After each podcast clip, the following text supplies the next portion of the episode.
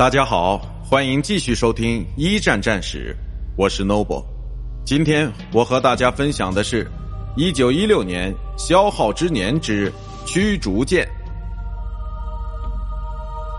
很多证据都可以证明，轻便小巧的驱逐舰是第一次世界大战中各大舰队里最不可或缺的一种战舰。虽然他们在作战舰队中只是一些小小的马前卒。但也正是在他们的保护下，各支舰队和各种商船才能躲过潜艇和水面舰队的袭击。在一九一四年开战以前，几支主要的海军部队都配备有驱逐舰。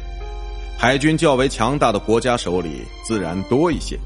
例如英国有三百艘，德国有一百四十四艘，连奥匈帝国那样的海军弱旅也有二十五艘。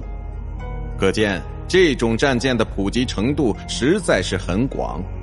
但由于战争爆发后不久，这种战舰就频频的出现短缺，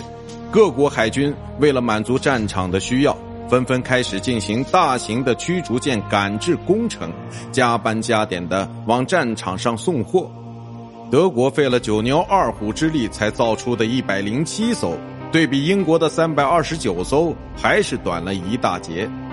由于身份复杂的驱逐舰主要还是给大型战舰当保镖，抵御鱼雷艇的攻击，所以早期又称为鱼雷艇驱逐舰。